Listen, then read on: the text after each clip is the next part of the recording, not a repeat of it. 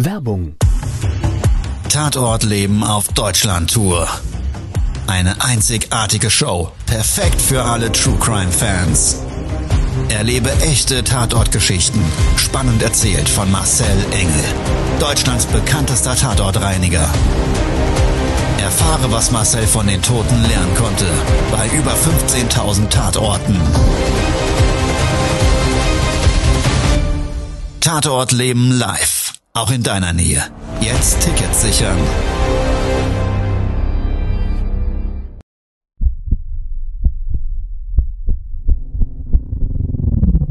Todesursache.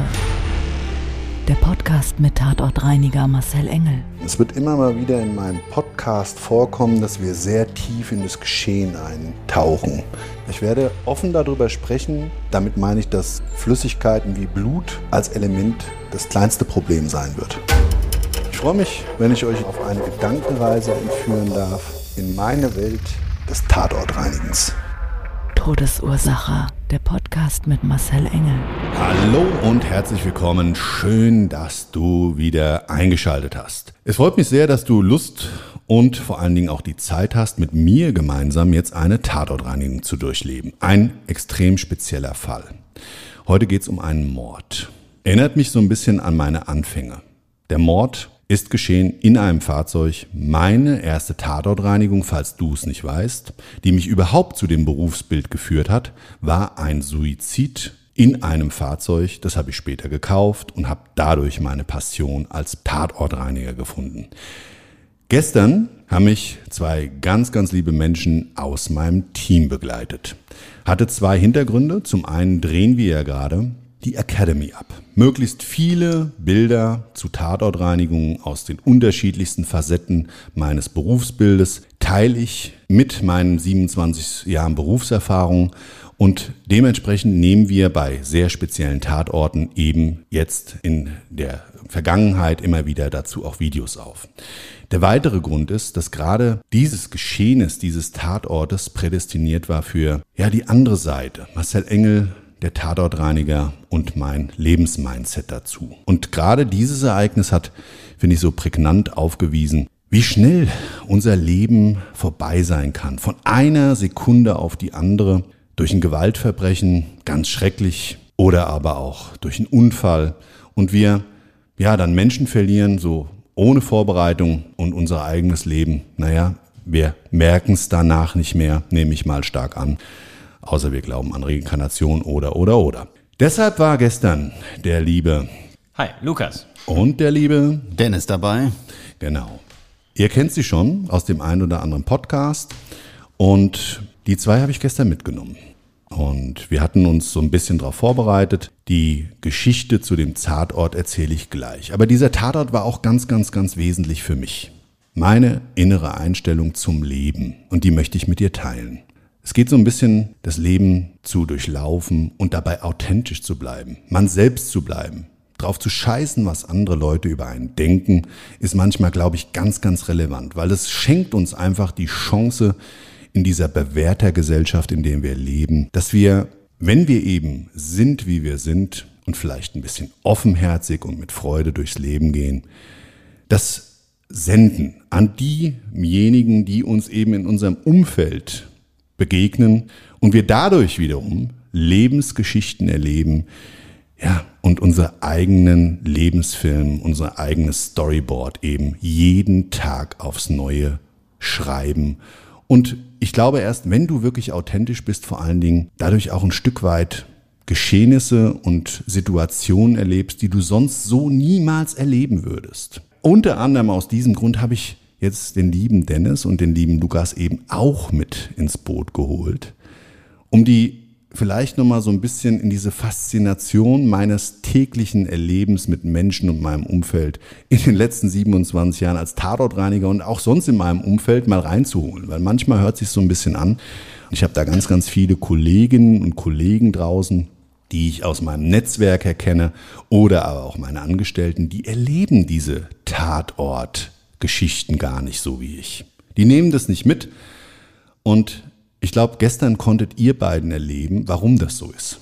Ja, Ja. Es ist immer wieder faszinierend, wenn man offenherzig ist, wie sich Menschen öffnen. Aber machen wir jetzt mal an der Stelle den Cut der Lebenswirkung und kommen mal zu dem eigentlichen Tatort. Todesursache, der Podcast. Der Tatort.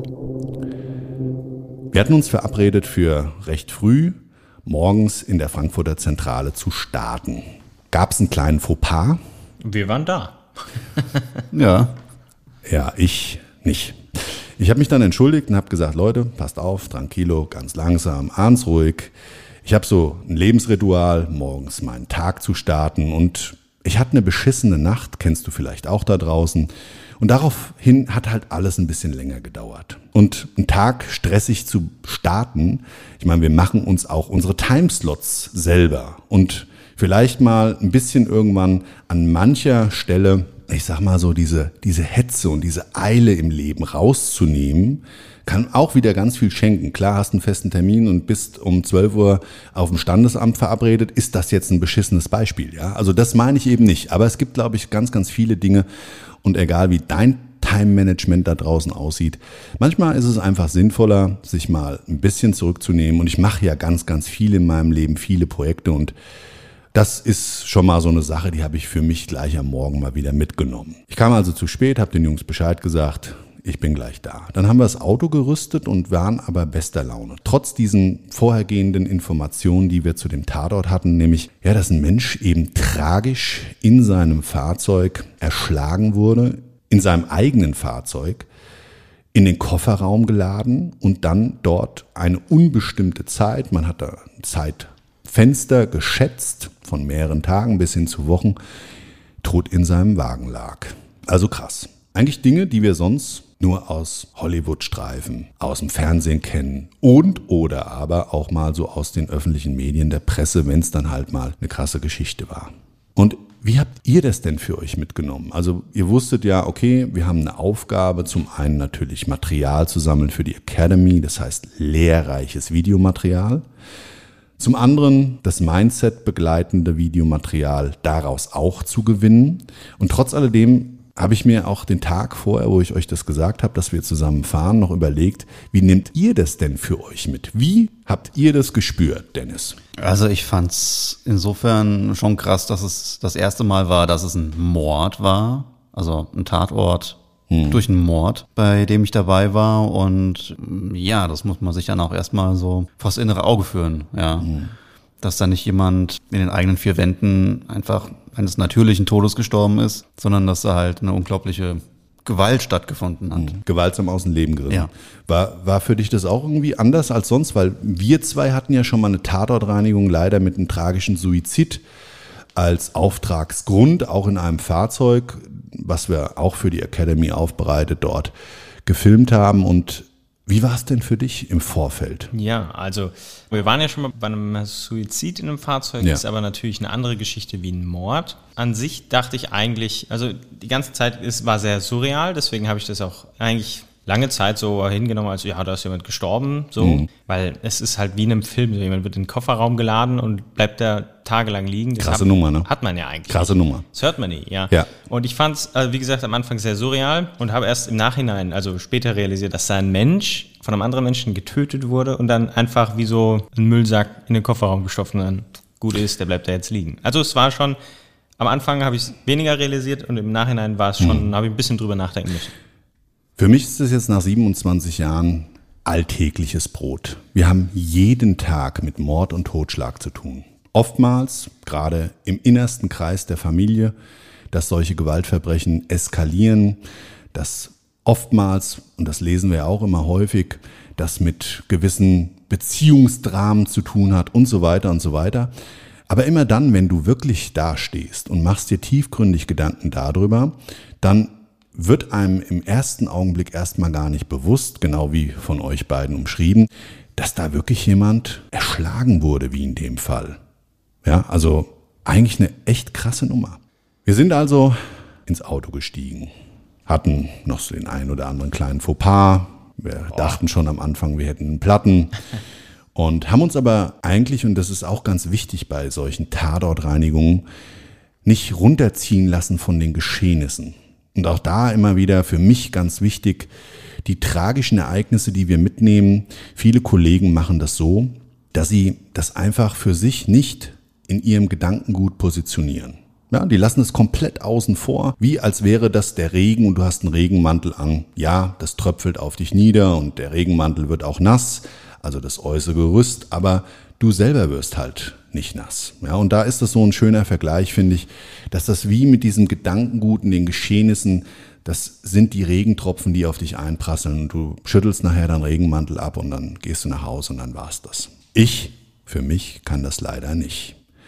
Ich nehme diese Geschichten immer im Vorfeld sowie auch im Nachgang für mich mit, mache mir Gedanken darüber, wie ich damit umgehen soll und habe für mich entschlossen, das, was ich mit dir da draußen teile, zu erzählen, was ich dabei empfinde und was wir im Umkehrschluss gemeinsam Positives daraus ziehen können.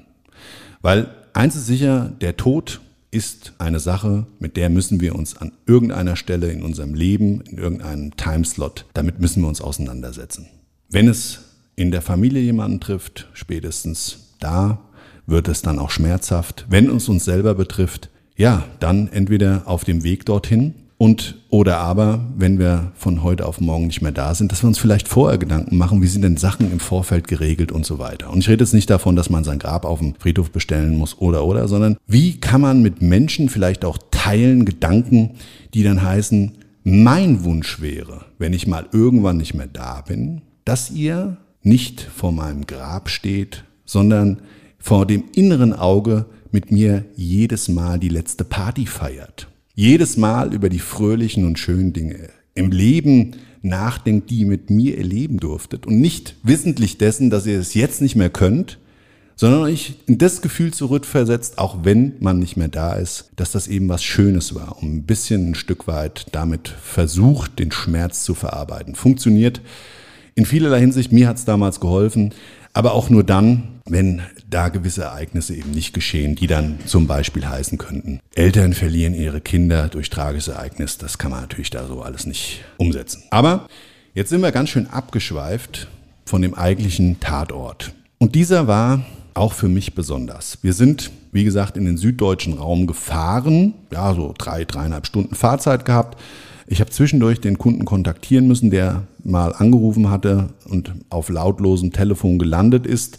Und ich dann gemerkt habe, okay, wir haben uns auch noch verfahren. Und da gab es ja auch eine Situation, da haben wir noch alle geschmunzelt, weil eigentlich zu so einem tragischen Tatort gefahren wurden wir von dem Navigationssystem, weil ich die falsche Adresse eingegeben hatte, ich Depperl. äh, wo standen wir? Also wir wollten zu einem Autohaus, wo ja. ähm, der Wagen stand und haben uns dann schon bisschen gewundert, als wir dann so allmählich uns dem Stadtzentrum genau. der Stadt genähert haben, dann die Altstadt gesehen haben und die Kirche. Ihr Ziel ist erreicht und, und wir standen vor einer Kirche. Genau. Bin durchgedreht. Aber gut, wir haben es dann locker genommen, dem Kunden nochmal kontaktiert, Bescheid gesagt, sind dann ins richtige, und das war nur vier Kilometer entfernt, zum richtigen Zielort gefahren. Und das war so ein typisches Gewerbegebiet. Ich würde es mal so umschreiben, mit Lagern, mit vielerlei Industrie, mit einem Möbelhaus and so on. Und auch so typisch mit so einer Straße, die hatte dann schon recht viel Gewerbe mit Kfz mhm. ne, als Anteil. Ja. So. Und was wir, oder ich zumindest erwartet habe, war so ein typisches Autohaus. Also so ein typischer Vertragshändler mit einem Parkplatz davor, alles schön fein gepflastert. Ich meine, die Dinger sehen ja heute aus wie Edelboutiquen. Ja, das ist ja nicht immer so gewesen. Die Marken legen ja immer mehr Wert, natürlich auch ihre Markenpositionierung mit so einem Image zu versehen. Dementsprechend hatte ich so, weil auch auf den Namen des Auftraggebers Autohaus drauf stand und so weiter, so eine gewisse Grundvorstellung. Kennst du bestimmt auch da draußen. Vor Ort angekommen sah es aber ein bisschen anders aus. Und ich drücke das jetzt mal wirklich nicht respektlos, sondern ganz lieb aus. Das war halt so ein geschotterter Platz. Sah ein bisschen aus wie so ein Schrotti. Standen viele LKWs, so ein paar Überseekontainer. Teilweise, wie gesagt, geschottert, teilweise betoniert. Immer so einzelne Platten, drei, vier Quadratmeter groß, die dann durch irgendeine so ja, Teerfuge abgedichtet wieder zur nächsten Platte geführt haben. Alles schon Jahre oder Jahrzehnte alt. Also es war schon alles sehr ja, wie soll ich sagen, in die Jahre gekommen. Inklusive den Überseekontainern, weiß, rostig ist es da runtergelaufen and so on. Und der liebe Dennis, als absoluter Tierfreund hier, hat sofort was entdeckt? Ein Hund, ein Wachhund. ja. genau. Aber einen sehr alten Wachhund. Genau. Also Wies Gelände und jetzt würde ich nicht sagen wie der Herr so ist Gescher, sondern es war, das, da komme ich ja gleich dazu, aber es war ein Leber, ein Leberwachhund. Ja. Burli. Ja, also eigentlich, naja, eher ein Schmusehund, würde ich sagen. Ne? Hat sich gemeldet und danach Auge in Auge eigentlich aufs Streichen gewartet. Ja, so richtig vertreiben die Einbrecher, glaube ich, würde er nicht. Ja, und das hat die Situation für mich auch wieder vor Ort so ein bisschen aufgelockert. Ja, es war so ein bisschen klischeehaft, wie gesagt. Und das Fahrzeug selber, LKWs, wie gesagt, und ein paar Anhänger standen rum. Das Gelände so ungefähr groß wie so ein halbes Fußballfeld. So groß würde ich es mal umschreiben. Man konnte es aber nicht so direkt einsehen. Es war so ein bisschen verschachtelt, also irgendwie stand da irgendwo irgendwas. Und es hatte aber auf der gesamten Grundstückslänge, so ungefähr 100 Meter, komplett Zufahrtsmöglichkeiten. Also du konntest an mehreren Stellen reinfahren.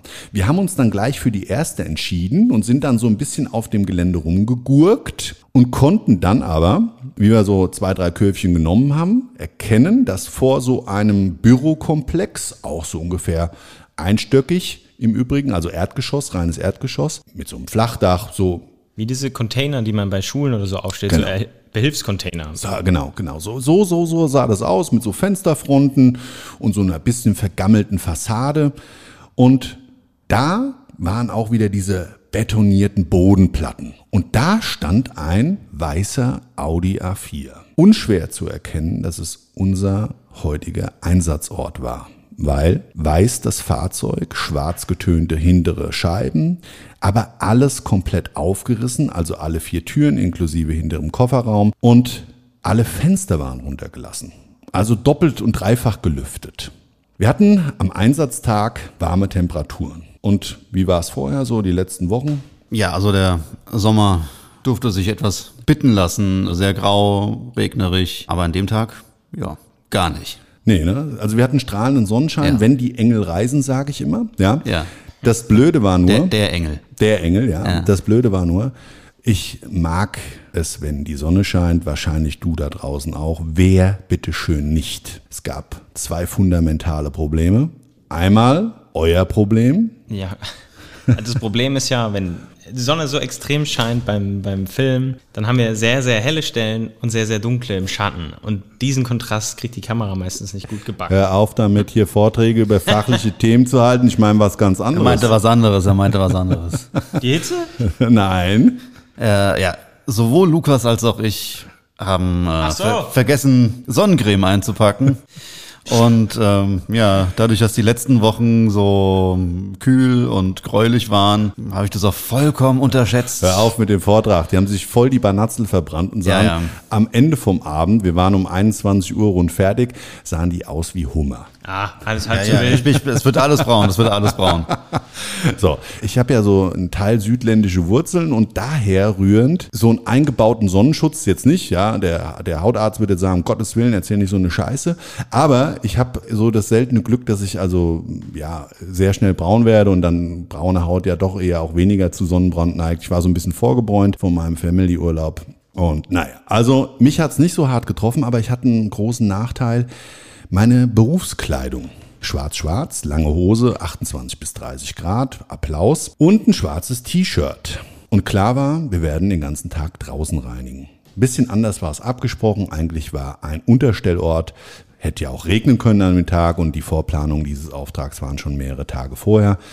War eigentlich ein bisschen anders besprochen, aber nichtsdestotrotz war das für mich erstmal gar nicht so relevant. Hat sich natürlich nachher herausgestellt, dass das so nach acht, neun Stunden Arbeit dazu geführt hat, dass ich wirklich einmal, ich hätte genauso gut eigentlich in so ein 50 Meter Becken reinspringen können, einmal ein paar Bahnen ziehen, wieder rauskommen. Das hätte den gleichen Effekt gehabt, zumindest was später so die Feuchtegrad meiner Klamotten anbelangt hat. Ich bin fast dehydriert. Ich habe ständig Kaffee bekommen von den Jungs, weil ich auch immer viel Kaffee trinke.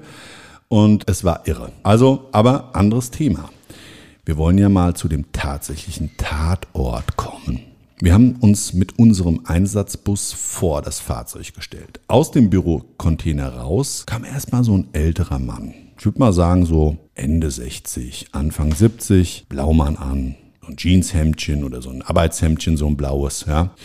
Er sah so ein bisschen aus wie aus so einem Gefangenenstraflager. Ja. Der Ami-Filme, ja. So irgendwie so ein bisschen, ja. Und ich glaube, das war so die helfende Hand unseres Auftraggebers, die gute Seele, die eigentlich, glaube ich, alles rund um diese Dienstleistungen unseres Auftraggebers so mitbegleitet hat. So als Rentner, der niemals aufhört zu arbeiten. Gräuliche Haare, bisschen gebückte Haltung, aber ein ganz lieber. Kam uns direkt entgegen, wortkarg an mir vorbei, aber dann kam auch der Auftraggeber aus dem Büro und ich bin irgendwie so fokussiert aus dem Auto ausgestiegen, aus unserem Einsatzfahrzeug, direkt schnurstracks an dem Leichenfundfahrzeug vorbei, weil ich so mein Ritual durchgespielt habe, erstmal freundlich meinen Kunden zu begrüßen. Hinter mir der Dennis und der Lukas, die sehr wohl, und ich habe das so im Augenschein wahrgenommen, noch wie ich aufs Fahrzeug zugelaufen bin, sich aber gleich zu dem Einsatzort begeben haben und nachschauen wollten. Jetzt darf ich euch mal fragen, man hat ja eine Erwartungshaltung. Ihr jetzt noch mit wenig Erfahrung, aber nichtsdestotrotz hat man ja im Vorfeld, wenn ich euch eben den Einsatzgrund benannt hatte, ja irgendwas als Kopfbild. Jetzt will ich dich mal, Luke, fragen, wie sah es denn mal kurz umschrieben in deinem Kopf vorher aus und hat sich das bestätigt, ja oder nein? Und bei dir, Dennis, würde es mich natürlich genauso interessieren. Es hat sich bei mir nicht bestätigt, denn ich habe eigentlich was Schlimmeres erwartet, muss ich sagen. Okay. Als ich in den Kofferraum reingeguckt habe, wo ich wusste, da hat die Person gelegen, habe ich mit deutlich schlimmeren Bild gerechnet. Okay. Also für mich war es nicht so schlimm wie gedacht. Okay, und bei dir? Mm, bei mir war es eigentlich eher andersrum.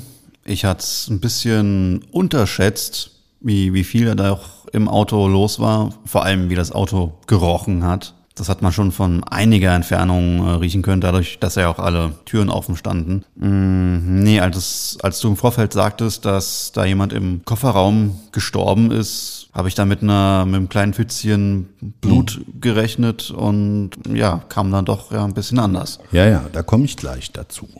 Was sehr krass war, wir sind so ungefähr in der Entfernung, auch physikalisch bedingt, die Türen standen ja sperrangelweit offen, bestimmt drei bis fünf Meter vom Auto entfernt an dem Fahrzeug, seitenführend an dem Weg, der zum Büro geführt hat, vorbeigelaufen. Und du hast wirklich eine Geruchsintensivität gehabt, Kennst du vielleicht, ja? Ich weiß nicht, ob du Käse magst, aber wenn du so einen Tilsiter, richtigen guten, aufmachst und du die Packung eingeschweißter Käse meinetwegen, ja, öffnest, dann knallt das auf einmal. Und wenn das ein Fremder macht oder jemand, der in deinem Haushalt lebt, ja, und du bist zehn Meter entfernt, du hast es innerhalb von fünf Sekunden in der Nase. Und so war das ja auch. Es war schon echt extrem. Es war schon echt eine unglaublich starke Geruchsintensivität. Das kann ich nur bestätigen. Ich bin dann auf unseren Kunden zugelaufen, wir haben uns begrüßt, wir geben unserem Kunden jetzt mal den Namen Kurt. Ich möchte einfach aus Persönlichkeitsrechten heraus, und wir durften ja auch mit ihm filmen und so weiter, nicht den wirklichen Namen nennen. Genauso wenig wie den tatsächlichen Einsatzort. Alles andere, was ich sonst jetzt umschreibe, ist real. Ich habe den Kunden gebeten, wir brauchen Wasser und Strom. Ganz wichtig, ohne dem geht's halt nicht. Und er hat mich dann darauf hingewiesen, direkt neben meinem Fahrzeug sind Steckdosen, Wasser können Sie da und da holen, wollte noch Kaffee haben, Wasser steht in der Küche.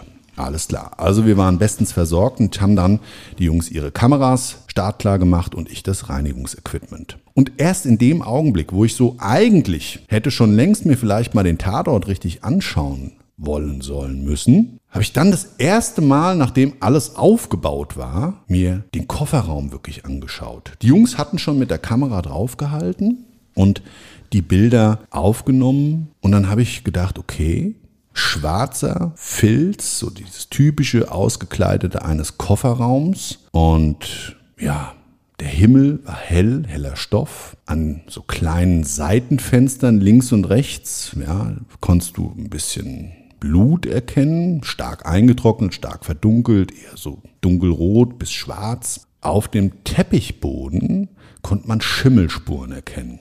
Das liegt einfach daran, Je nachdem, wie gesagt, der Liegedauer entsprechend und dann Körperflüssigkeiten aus dem Leichnam austreten und das ja ein geschlossener Raum ist. Und auch wenn der Leichnam entfernt ist, bleibt das ja wieder durch das Verschließen ein geschlossener Raum. Und das gibt es auch oftmals gerade bei feuchte Schäden in Fahrzeugen, die dann einfach anfangen zu schimmeln und im Kofferraum, wenn da irgendwas hintenrum undicht ist, an den Heckscheiben oder irgendwo sonst, dann kennst du das vielleicht da draußen auch. Ich kann es nur sagen, das ist auch immer wieder so. Die Flüssigkeit findet keinen Weg mehr aus dem Fahrzeug und dementsprechend bilden sich da halt auf den dafür geeigneten Oberflächen eben Schimmelsporen. Das kommt man so richtig klar erkennen. Ja, so, ich sage also mal so ein paar Bockwürste lang an den Rändern zum Radkasten hin hast du Schimmel gesehen. Und du hast dick eingetrocknetes Blut erkennen können. Jetzt ist es gerade bei so einem Kombi so, die haben oftmals hinten noch so eine Klappe auf dem Boden und die kannst du hochnehmen an so einem chromfarbenen Griff und dann kommst du an die untere Ablage, wo oftmals das Ersatzrad dran liegt. Bei den neuen Fahrzeugen Batterie, Steuergeräte, Elektronik verbaut, Werkzeug and so on. Ja, viele nutzen das auch gerade, wenn sie ihr Ersatzrad nicht wirklich kaufen, sondern nur so ein Spray so als zusätzliche Ablage. Da kommt dann der Klappspaten rein. Was hab ich da schon Zeug gefunden? Unfassbar. Also was da eigentlich nicht in Auto gehört, das meinte ich. In dem Fall war das aufgeräumt. Ich habe nämlich diese Klappe angehoben und habe erstmal geschaut, okay, inwieweit ist das Ganze denn kontaminiert? Und ich habe einen speziellen Enzymreiniger, den wir in dem Fall dann einbringen. Wir haben das Fahrzeug vordesinfiziert, alles eingesprüht und im Anschluss daran eben diesen Enzymreiniger auf alle textilen Oberflächen aufgebracht, die es da zu reinigen gilt. Es war dann so, dass ich aber auch auf Basis der Geruchsbelastung ganz klar wusste, wir werden alle textilen Oberflächen abreinigen müssen. Da kommen wir nicht drum herum. Da ging es dann gar nicht darum, die Biomassenkontaminierung zu entfernen, sondern eigentlich das in den Textil befindliche Geruchsmolekül bestmöglich schon mal abzureinigen. Ja, weil Geruchsbelastung in dem Auto extrem, wir haben es oder ich habe es ja eben umschrieben und das war schon echt abartig. Also, ich bin ja auch ein langer Lulatsch und da kamen so zwei Bürden, die ich den ganzen Tag zu nehmen hatte. Zum einen ständig der Bückdichheimer. Ja, so nenne ich das mal. Also ich musste mich da irgendwie immer in den scheiß Kofferraum reinfalten und da irgendwie in irgendeiner Form an die Stellen dran zu kommen, die ich reinigen wollte. Ja, die Jungs, die schmunzeln schon beide, das kann ich an der Stelle mal sagen, weil es sah teilweise auch lustig aus. Dann ist mir das beknackte Ski-Shirt immer hochgerutscht, ja. Bauarbeiter-Dekolleté, sage ich nur. Die Hose ist mir gerutscht, alles war klatschnass, ich war schwer begeistert. Aber dann war noch eine andere Problematik, die sich im Zuge der Reinigung ergeben hat. Die Jungs haben es ja beide umschrieben und ich habe mir da erstmal gar kein Bild von machen wollen, weil ich ja eben oftmals aus meiner Berufserfahrung dieses Überraschungsei-Syndrom kenne. Und zwar, du siehst oberhalb einer Oberfläche und völlig ungeachtet dessen, ob das ein Fahrzeug ist oder irgendein anderer Raum, der sich dann unten drunter zum Beispiel in der Wohnung, ja, die äh, Dämmschicht oder, oder, oder. Also egal, was sich da drunter befindet, die ist oftmals x-fach mehr kontaminiert, wie das, was an der Oberfläche sichtbar ist. Nachdem ich diese Ablage da hochgenommen habe und auch so die erste Grobreinigung vorgenommen war, konnte man das noch nicht so wirklich gut erkennen. Ich habe mit dem Kunden vereinbart, dass Rückbaumaßnahmen eben von ihm unterstützt werden.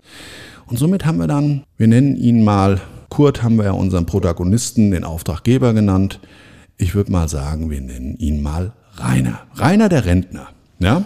Rainer der Rentner, der ist dann da tätig geworden und hat dann da sein Werkzeug geholt und war fleißig und lieb hat er da ständig und das noch und dann, ja, macht das auch noch weg und so weiter. Also ich habe dann mehr oder weniger in Auftrag gegeben, den Kofferraum und die Anbauteile der Verkleidung drumherum rückzubauen, damit ich eben in den tiefen Grund der Karosse und dort befindlichen Abläufen etc. schauen konnte, ist da noch was oder ist da nichts.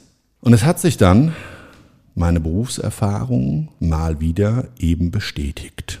Unten drunter sah es viel, viel schlimmer aus, wie das oben erstmal den ersten Anschein gemacht hat. Es war also wirklich krass. Da war überall massiv Blut eingelaufen. Richtig in die Karosserie. Und wenn du ein Fahrzeug jetzt so vom Aufbau her nicht kennst, gerade auch jetzt bei den neuen Fahrzeugen kann man das dann immer ganz schön sehen.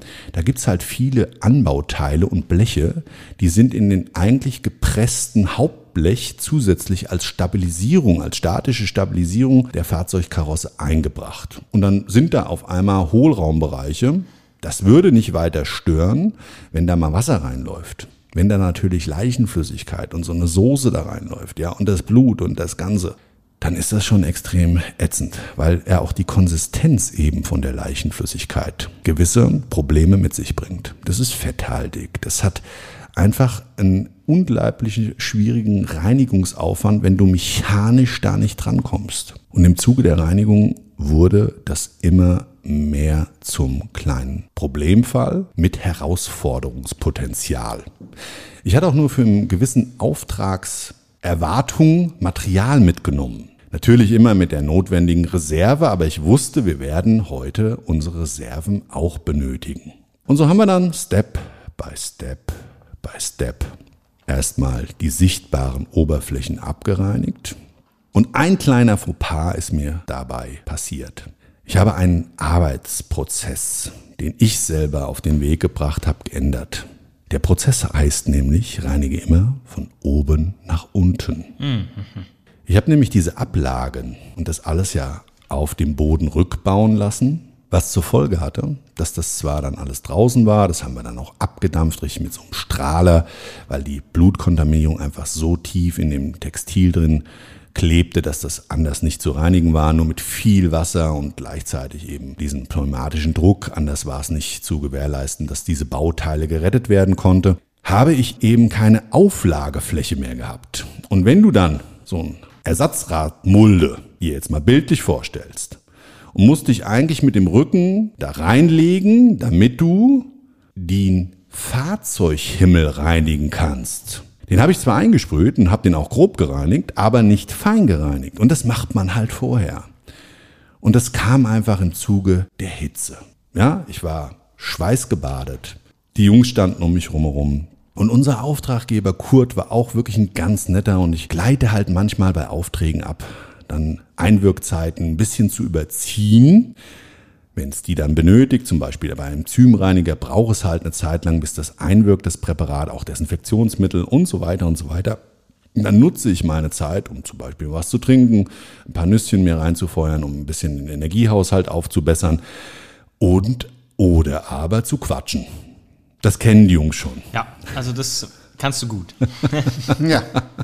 Ja, und das ist manchmal ein echtes Problem. Aber das ist das, was ich eben in meinem Lebensmindset umschrieben habe. Ich meine damit nicht, dass man eine Kaffeetante wird. Aber, und das war so das Phänomen. Im Zuge dieser Reinigung hat sich unser Auftraggeber immer wieder auch zu uns gestellt. Und ich habe gar nichts gefragt. Und ich finde auch, und das gehört zu einer guten Beziehung dazu, und es gehört auch dazu, wenn man Menschen wirklich ehrlich kennenlernen will, dass man denen aufmerksam zuhört. Und zwar aufmerksam, nicht um einen Kommentar abzugeben oder um seine eigene Lebensstory draufzusetzen und sich auch mitzuteilen, sondern wirklich aufmerksam zuhört und das wirklich nur so begleitet und versteht, was derjenige darüber gerade denkt und erzählt, welche Geschichte es auch immer anbelangt. Und ich kann jetzt die Geschichte nur ein bisschen verfremden, weil das ist schon ein bisschen tricky, wie sich dieser Mensch, nachdem er so uns ein bisschen über den Tatort unterhalten haben, auf einmal geöffnet hat.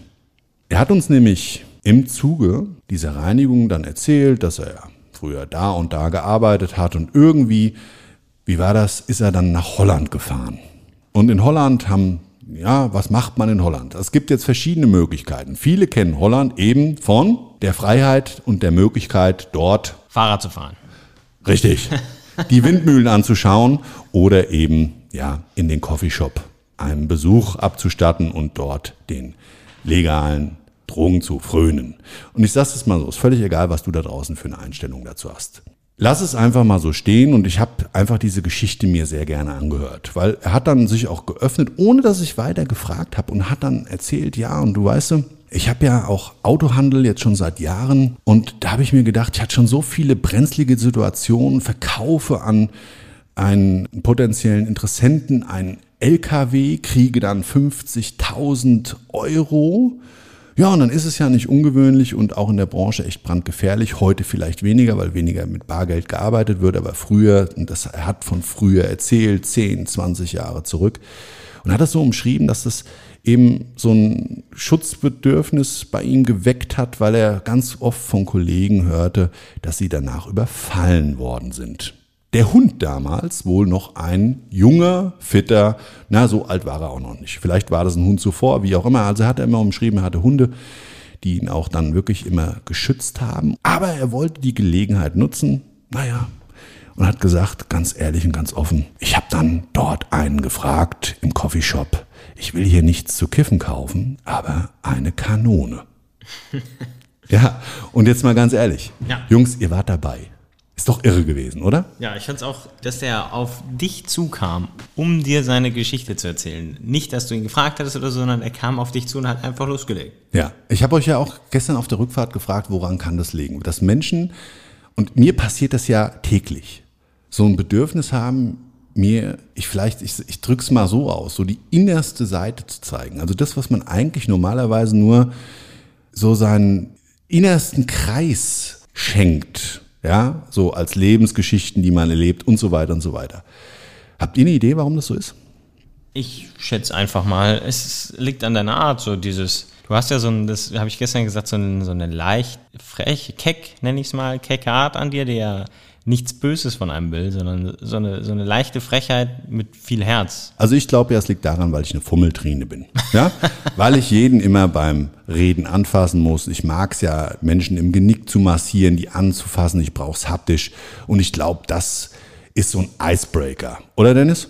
Ähm, Nö. Ja, zahlt da bestimmt ähm, mit drauf ein, einfach auf dein, mit dein, deinem Auftreten, deine direkte Art, wie du einfach direkt auf die Leute freundlich zugehst und man hat nicht den Eindruck, dass du irgendwie eine Maske trägst, okay, wenn, wenn man ich, dich das erste Mal trifft. Ich will ja auch gar nicht das jetzt weiter ausführen lassen von euch, weil es geht mir überhaupt nicht darum, dass die Jungs mich hier Bauchpinseln sollen jetzt oder oder oder. Ich wollte einfach nur mal, dass ihr oder du da draußen zu all diesen Erlebnissen, die ich mit dir teile, aus meinem Leben der Tatortreinigung und auch darüber hinaus zu meinem Mindset, dass Geschichten sind, die ich so real erlebt habe und so unglaublich manchmal in ihren Zusammenhängen sind, dass ich mich manchmal frage, das taugt fast so häufig eigentlich für einen Kinofilm, dass ich mich schon manchmal frage, warum immer ich. Ich finde es toll, ich finde es schön und das ist das, was ich eben nochmal hervorheben wollte. Ich glaube, jeder Mensch hat diese Möglichkeit, das Leben so zu erleben. Und vielleicht ist es auch nur mein persönlicher Glaube, dass es diese Offenheit mit sich bringt, solche Dinge erleben zu dürfen. Aber ich bin mein lebender Zeuge und mein lebendes Beispiel dafür, dass das eben so schön ist. Und das wollte ich einfach nochmal an der Stelle hervorheben, weil es so unfassbar ist, was für tolle Menschen man kennenlernt und auch auf einer unglaublich intensiven Ebene. Und das macht es jedes Mal so außergewöhnlich und besonders für mich. Im Zuge dieses Gespräches, dass er sich dazu geoutet hat und dann gesagt hat, nein, er hat natürlich keine Kanone gekauft, er hat es dabei belassen, aber sie wurden dann zu so einem Hinterhof, Ghettoviertel im neunten Stockwerk mit lauter dunklen Gestalten in einem verrauchten Raum mit laufendem Fernseher und was weiß ich, du konntest die Luft im Rauch schneiden, ja, das ist also so alles so umschrieben von ihm gewesen und dann wie sie runterkam, er hat es nicht gekauft. Und man hat dann, ist dann noch von der Polizei angehalten worden und der hat es dann so als Lebenswink gesehen, bloß nicht so eine Kanone zu kaufen. Alles richtig gemacht, mein Lieber, an der Stelle nochmal, lieber Kurt. Aber was ganz wichtig war, im Zuge dieses Gespräches und im weiteren Reinigungsverlauf haben wir nochmal über den Tatort gesprochen. Und bei dem Tatort gab es eine ganz, ganz große Besonderheit.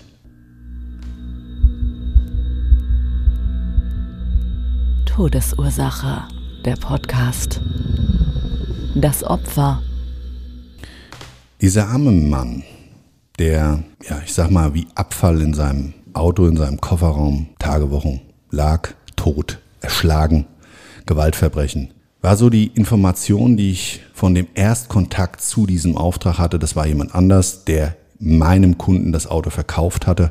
Das war nämlich ein Auktionator und der fragte, gibt es die Option, so ein Auto zu retten? Und wir hatten das abgewogen, so auf Basis der Fakten, die bestanden, Baujahr, Alter, Fahrzeug, Verunreinigungsgrad etc. Und er hat gesagt, ich nehme das dann mit, würde das Fahrzeug jetzt vermarkten an unseren Kurt und der meldet sich dann bei Ihnen. Und was ich wusste ist darüber hinaus, dass das wohl ein Familienstreit war. Das war die erste Information. Und dieser Auktionator hatte diese Informationen wohl so aus dem näheren Umfeld, hat das aber auch nicht weiter hinterfragt. Aber Kurt wusste viel, viel mehr. Und das war dann für uns alle wirklich krass. Da mussten wir uns erstmal aufs Mäuerchen setzen. Ich haus raus, Jungs. Sag an. Haus raus. Also, gehört hatten wir, der Schwager, vielleicht in einem Familiendrama, Eifersucht, wie auch immer, hat das Opfer erschlagen, Kofferraum abgeladen, Familiendrama, gefasst worden. Das hat sich aber nicht bestätigt. Was wir dann erfahren haben, war viel, viel krasser. Das Opfer selber hatte eine Firma. Internationales Geschäft, Import, Export. Und dieses Unternehmen ist pleite gegangen. Und genau deshalb war der vorhergehende Kontakt, dieses Auktionshaus, bereits zuvor in die Sache involviert, weil die nämlich auch Insolvenzen abwickeln. Und dieses Unternehmen Import-Export ist Konkurs gegangen. Was ja erstmal gerade in der jetzigen Zeit nicht ungewöhnlich wäre. Es gab also unser Opfer, den Inhaber dieses konkursgegangenen Unternehmens und einen Geschäftsführer. Die Nationalitäten sind jetzt auch einfach mal verfremdet. Der Geschäftsführer war ein Türke und der Inhaber des konkursgegangenen Unternehmens, unser Opfer, war ein Jugoslawe. Und hauptsächlich Geschäftspartner war so aus dem russischen Raum. Ich sag's mal so, wir haben da jetzt nur die tatsächlichen Protagonisten der Nationalitäten untereinander getauscht. Ich hätte das jetzt so, so oder so erzählen können, aber es waren eben diese drei. Das hat schon seinen Wahrheitsgehalt. Es war so, dass bei dieser Insolvenz ein LKW unter anderem an Kurt verkauft wurde durch den Auktionator und hierbei hat Kurt den vorhergehenden Geschäftsführer sowie als auch das anschließende Opfer unserer Tatortreinigung kennengelernt. Hat die schön umschrieben, nette Typen, tough. Er hat gesagt, sie haben eigentlich einen guten Eindruck gemacht in Bezug auch auf ihre Geschäftsfähigkeit und warum auch immer das nicht funktioniert hat, ist dann Folgendes passiert. Nach dieser Firmeninsolvenz ist der Geschäftsführer erschossen worden. Heimtückisch. Ganz klarer Mord. Man konnte sich bei den Ermittlungen wohl noch nicht ausmalen, ob das Ganze jetzt eben mit dem Geschäft und dem Geschäftsumfeld, den Geschäftspartnern etwas zu tun hatte. Aber unser Opfer wurde nicht von seinem Schwager erschlagen. Unserem Opfer wurde nach allergrößter Wahrscheinlichkeit nach, nach dieser Insolvenz und nach diesem ersten Mord des Geschäftsführers aufgelauert. Nicht ungewöhnlich, auch im Milieubereich, um ein Zeichen zu setzen, bestialisch erschlagen, die Kaltheit einer Schusswaffe, eines finalen Kopfschusses oder oder, ist nicht untypisch, kenne ich zumindest auf meinen Erfahrungen heraus der Aufträge zu Morden, sowie als auch dieses Abstrafen Vielleicht, um noch vorher zu erfahren, wo irgendwie irgendwas ist, was vielleicht in der Insolvenz nicht aufgetaucht ist, was man gesucht hat oder das vielleicht, und das ist jetzt spekulativ, der Grund war, warum unser Opfer gestorben ist. Aber de facto ist, unser Opfer wurde nicht untypisch, weil auch der vordere Fahrersitz verblutet war und so weiter. Das war nicht so ein Kampf.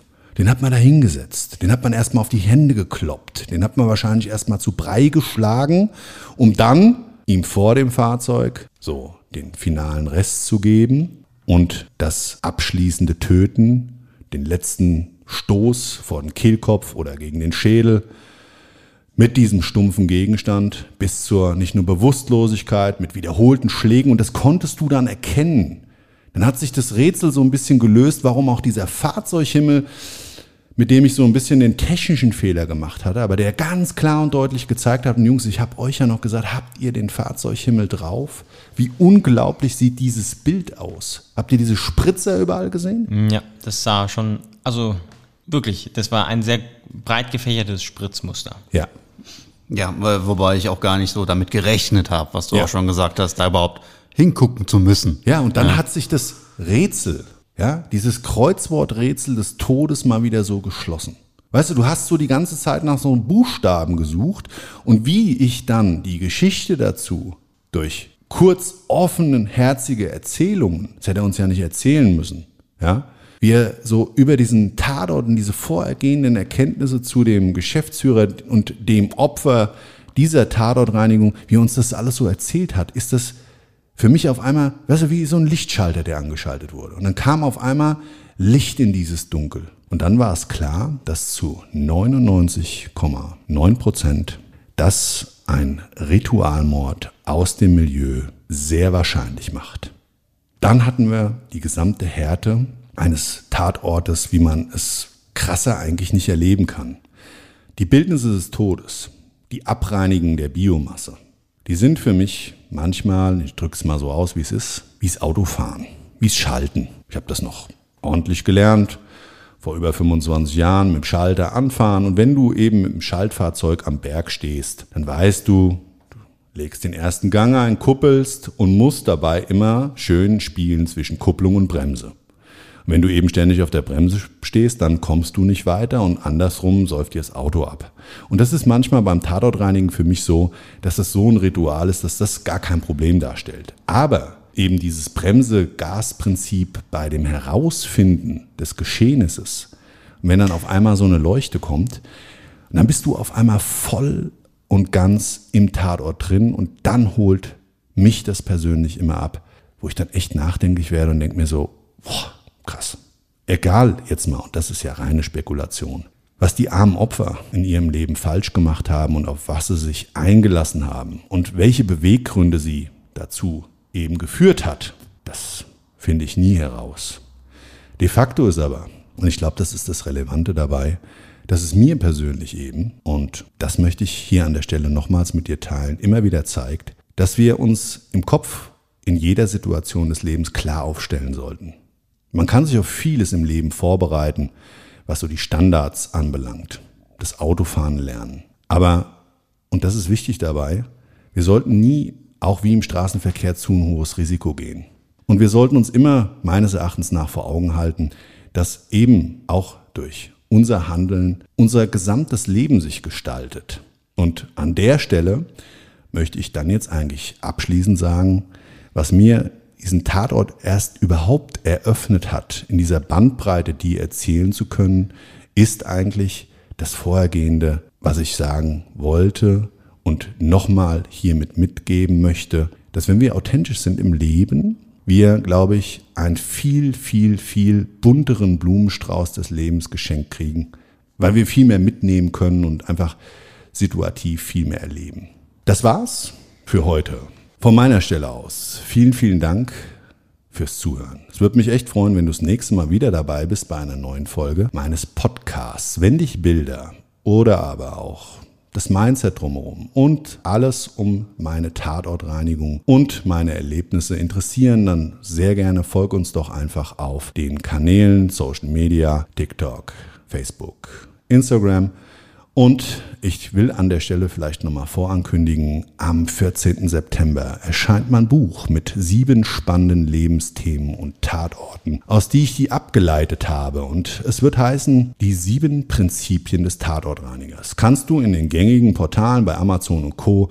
vorbestellen. Würde mich sehr freuen, wenn du dir das Buch holst und mit mir gemeinsam diese sieben Lebensthemen durchlebst. Ansonsten haben meine zwei Lieben, und ich habe es vorher angekündigt, Jungs, ihr werdet einen kleineren Redeanteil haben, die Armen sitzen dann immer so, aber es ist für mich einfach auch schöner und es war auch wichtig, dass die Jungs da einfach nochmal so ein bisschen vielleicht auch dir nochmal ein Gefühl geben, wie und was wir rundherum überhaupt so machen und warum wir das machen. Ihr habt so das letzte Wort. Ja, vielen Dank, dass wir sowohl gestern als auch heute dabei sein durften. Kleine Werbung noch in eigener Sache. Es kommen demnächst wieder einige schöne YouTube-Videos auf deinem Kanal. Da sind wir am Basteln und äh, ja, Lukas. Ich halte mich kurz. Schön, dass ich dabei sein durfte. Ja, von mir aus, tschüss. Also, dann in dem Sinne, ich wünsche dir einen wunder, wunderschönen Tag, was auch immer davon übrig ist. Und bis zum nächsten Mal. Ciao, dein Marcel. Das war's schon mit der neuen Folge von Todesursache, der Podcast mit Marcel Engel, Kopf einer eigenen Spezialreinheit und Tatortreiniger bei mehr als 12.000 Orten auf der ganzen Welt. Was kann Marcel für dich bereinigen? Jederzeit. Weltweit. Melde dich oder klick dich einfach mal durch auf marcelengel.com. Empathisch, tiefgründig, ehrlich. Todesursache lässt dich garantiert nicht kalt. Seid dabei. Ich freue mich. Abonniere die Staffel und du kommst für keine Folge zu spät.